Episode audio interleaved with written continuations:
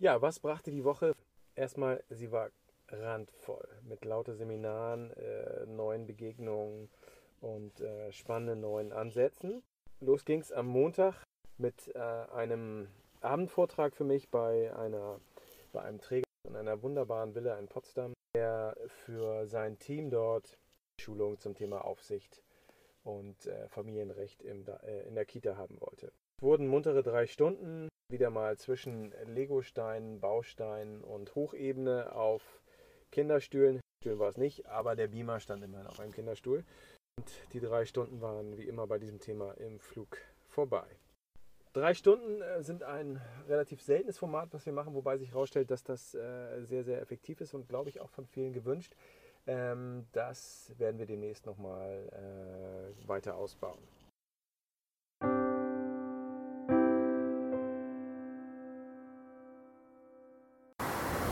Montag, kurz vor 19 Uhr. Ich bin äh, auf dem Weg zu einer, naja, Nachtschicht, möchte man sagen. Ähm, ich besuche einen Träger, weil der Vorstand dieses äh, Elternvereins ist natürlich äh, selber einfach beschäftigt und ähm, berufstätig und hat einfach nicht zu anderen Zeiten Zeit. Eine Beratung brauchen sie aber trotzdem und entsprechend fahre ich heute einfach mal hin.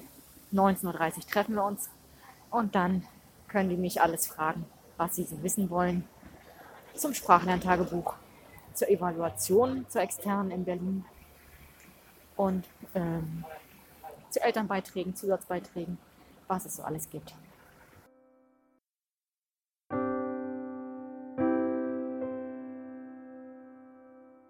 Und es war ein besonderer Tag, weil es mein erster Tag in einer Kaserne war, zumindest mein erster Tag, an dem ich eine Kita in einer Kaserne besucht habe, mit allem drum und dran, Passwechsel, Kontrolle an, am Eingangstor. Und dann ja, bin ich einfach raufgefahren und äh, es fühlte sich an, bisschen wie in einem großen Ferienlager, überall schön grün, gleichmäßige Häuser.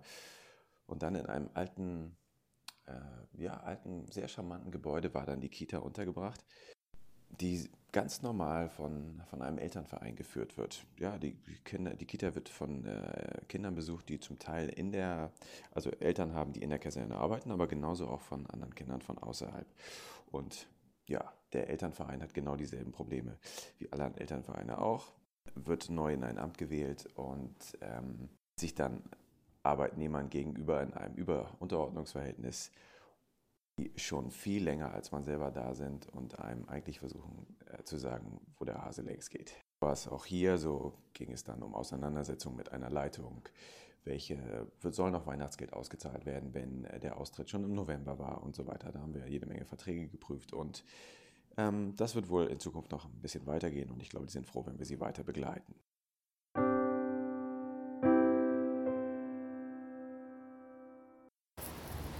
auf dem Weg nach Essen. Genau. Ähm, da geht es heute weiter in die dritte Runde unserer Kita-Rechtler und Tour-Reihe. Und ähm, heute bin ich mal dabei. Wir haben leider krankheitsbedingt eine ganze Menge Ausfälle unter den Zuhörern. Ähm, nichtsdestotrotz sollten ein paar Leute durchaus kommen. Und das wird ähm, sicherlich spannend, weil immer viele, viele, viele Fragen kommen. Was ja auch Sinn der Sache ist, weil diese Fortbildung oder dieses Seminar bringt ja am meisten, wenn es äh, ganz praxisnah ist. Das heißt, wenn wir die Fragen beantworten, die die Leitungskräfte oder die Erzieher tatsächlich bewegen im Alltag. Und ähm, jetzt bin ich da also auf dem Weg hin. Es ist im Moment 4.30 Uhr morgens. Es wird noch einige Stunden dunkel sein. Aber mal schauen, was ich im ICE so alles schaffe.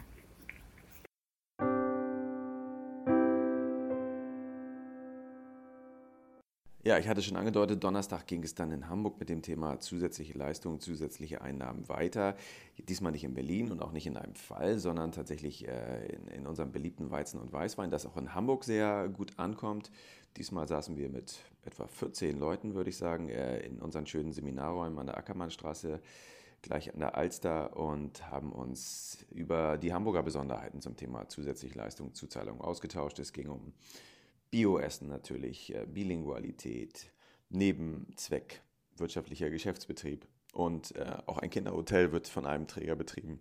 Viele gute Kontakte und ein, und ein großartiger Austausch der Träger untereinander. Ein tolles Format. Ich denke, das werden wir auf jeden Fall weiter fortführen.